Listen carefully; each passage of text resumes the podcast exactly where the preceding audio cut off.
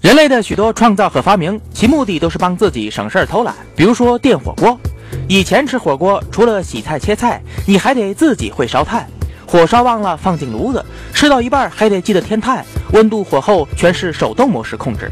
现在只要摁下一个小按钮，扑腾扑腾的火锅就烧起来了。可话说回来，人又是很喜欢怀旧的一种生物，用惯了电火锅神马的，已经感觉不带感了，还是觉得炭香沸水的老火锅才够味儿啊。可是各位，问题在于现在的人们真的还会烧炭吗？新闻中的故事告诉我们，炭烧的不好是很容易出问题的，主要是一氧化碳中毒。那么在什么条件下人容易一氧化碳中毒呢？我们来做一个模拟实验。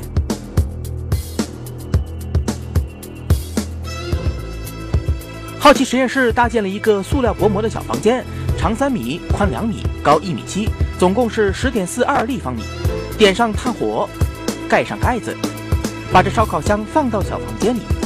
注意，箱底的通风口故意只开了一半。这台设备负责检测房间中的一氧化碳浓度。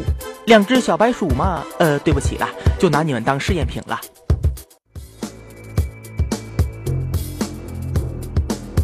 这是一个典型的缺氧环境，燃烧的木炭会消耗空间里面的氧气，半开的通风口又进一步限制了氧气的进入。这种缺氧燃烧的环境在化学上被称为不完全燃烧，它的结果嘛，就是产生大量的一氧化碳。好，现在我们这样一个密封的房间已经搭好了，在这样一个相对密封的环境下，小白鼠在多长时间后会出现一氧化碳中毒的反应呢？一氧化碳的浓度能够达到多高呢？等一会儿，数据就将揭晓。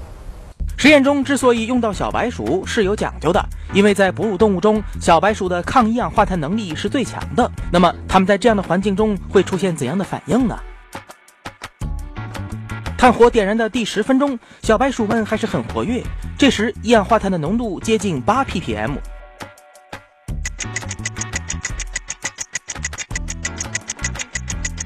到第十五分钟，这时的一氧化碳浓度是一百四十 ppm。两个小家伙似乎不太愿意动了，反应也明显变迟钝。到了第二十分钟时，两个小家伙再也不动了，一氧化碳浓度二百 ppm，这已经到达了检测设备的极限值，也就是说爆表了。随着那个就是燃烧的进行，那个氧气肯定是越来越少的。那氧越少，它的燃烧肯定是越来越不充分的。这种情况下，可能就造成那个一氧化碳的排排量就越来越多。小白鼠们只坚持了二十分钟就不行了。如果换成了人，多长时间会中毒呢？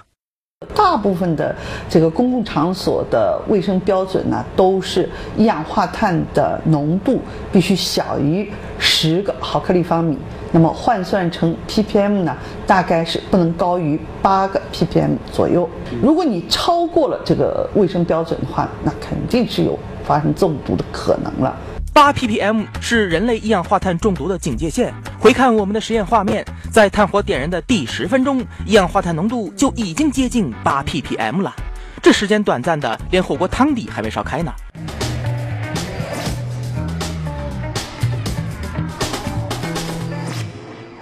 现在淘宝网购什么的非常方便，在家买点炭自己烧火锅也未尝不可。但是前不久，杭州一位小伙子就把自己烧进了医院。嗯，在烧烤了，好像他在做烧烤了。哎，你就是嗯，网高头没给买的了，是烧烤了，就是还有冒烟的，就跟跟石头一样的，是吧？你烧烧不起来的，这样。父亲老蒋认为，小蒋没有烧炭的经验，又是关在房间里烧，所以才酿成了大祸。说的就是噎了，没火的了。老蒋觉得，小蒋很可能是已经把炭火点着了，但是没有红彤彤的明火，就误以为没点着，于是管自己睡觉去了。这种状态到底是怎么样的呢？我们来模拟一下。碳有的时候如果看不到表面的火光，它其实也是有足够的温度，它其实正在燃烧的。比方说，现在我把这个纸插进去，只要过个两三秒钟，拿出来，你看，就已经燃烧了。总的来说，只要用木炭做燃料，都会产生一氧化碳。区别在于，如果氧气充分，那么产生的一氧化碳就会很少；如果缺氧就会产生很多的一氧化碳。于是有人说了那么我只要看看木炭的颜色就行了。红彤彤的木炭肯定就是氧气充足不红的那就是有问题这是真的吗？我们来做一个实验吧。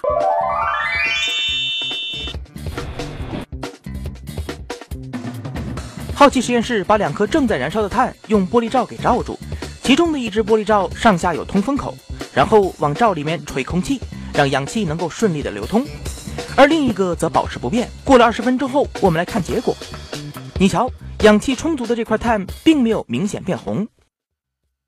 由于碳表面的灰分，有有时候会比较多。啊，有时候碳的形状也不一样，那这样子的话，我们普通老百姓就很难去判定这样一个情况了。所以木炭红不红跟氧气的多少没有关系，拿它来推测一氧化碳的浓度是不靠谱的。实验到这里，我们可以得出结论：在秘密房间里烧炭，这一氧化碳浓度会飙升。没有明火的木炭其实也可能在燃烧，而靠碳的颜色推测一氧化碳浓度也是不靠谱的。总结一下，想要安心的吃炭火锅，只有一个办法，就是通风。啊，就像我们这种现在一直用的这种铜火锅，就是上下通气的。